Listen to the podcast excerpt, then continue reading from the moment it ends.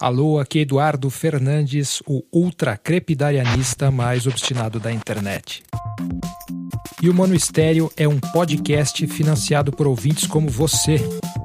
Vocês me ajudam a continuar publicando conteúdo na internet. Sem vocês, eu teria que gastar todo o meu tempo com frilas por aí. Se você quer se juntar a esses guerreiros da generosidade, pode doar qualquer quantia para a chave pix.eduf.me ou passar em eduf.me barra apoie. Se você está sem grana, pode ajudar divulgando meu trabalho ou apontando erros e fazendo perguntas pelo e-mail eduf.eduf.me. Obrigado a todos que colaboram ou simplesmente ouvem. Vocês são demais.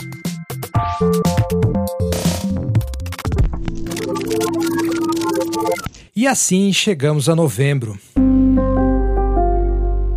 Os anos estão cada vez mais parecidos com aqueles saltos temporais de filme de ficção científica, sabe?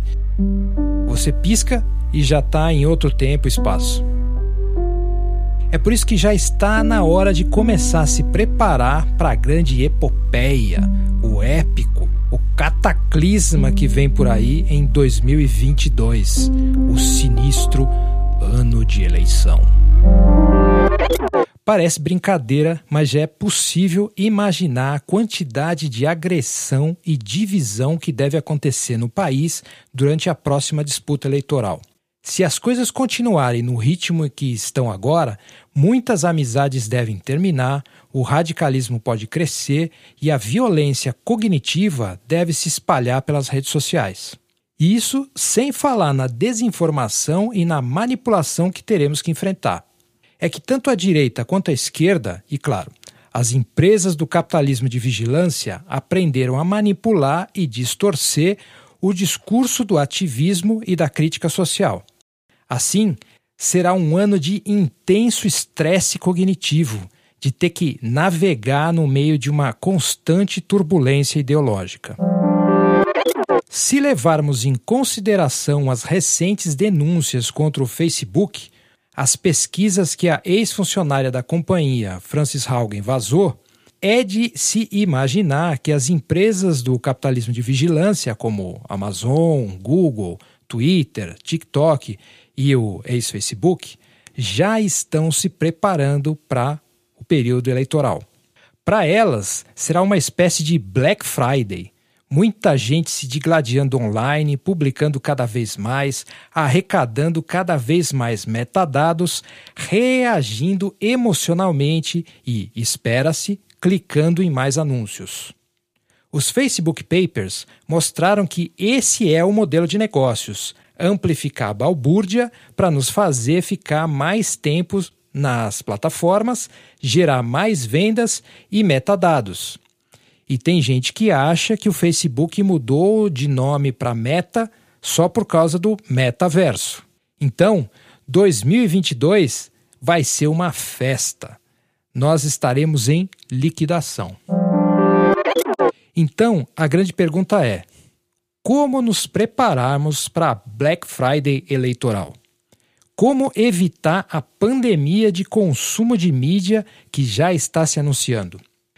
Como evitar nos engajar cegamente em ativismo manipulado e entretenimento político? Essas coisas que destruiriam uma oportunidade de pelo menos nos livrarmos de parte das células cancerígenas que vem destruindo o país e a nós mesmos. Que tipo de medidas de redução de danos poderemos implementar em meio a essa bad trip que vem por aí? Que políticas de distanciamento cognitivo seremos capazes de implementar para evitar que nós mesmos sejamos polos de contágio para um futuro ainda pior para o país? É melhor pensar agora enquanto ainda não estamos no calor da hora, porque quando o debate estiver quente, provavelmente estaremos ocupados mirando uns nos outros e perdendo a capacidade de pensar sistemicamente. Sinceramente, eu ainda não sei como vou me preparar para 2022. E é por isso que daqui até o fim do ano vou fazer uma série de programas tentando investigar essa questão. Vou tentar pensar passo a passo como minimizar, pelo menos do ponto de vista comportamental, o sofrimento cognitivo do ano que vem. A ideia é apresentar ideias, recomendar filmes e livros que esbarrem nesse tipo de problema. Vamos juntos tentar fortalecer o nosso sistema imunológico para a luta do ano que vem.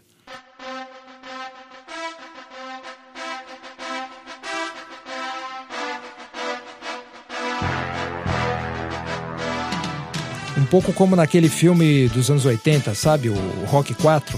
Enquanto as empresas do capitalismo de vigilância têm os dados científicos, aparelhos precisos e tecnológicos, a gente vai precisar treinar no frigorífico, correr atrás de galinhas, usar o que a gente tiver à mão. Então, se você quiser colaborar com essa investigação, sugerindo tópicos e abordagens, é só escrever para eduf.eduf.me. Vamos nessa junto aí. Vamos lá, Rádio!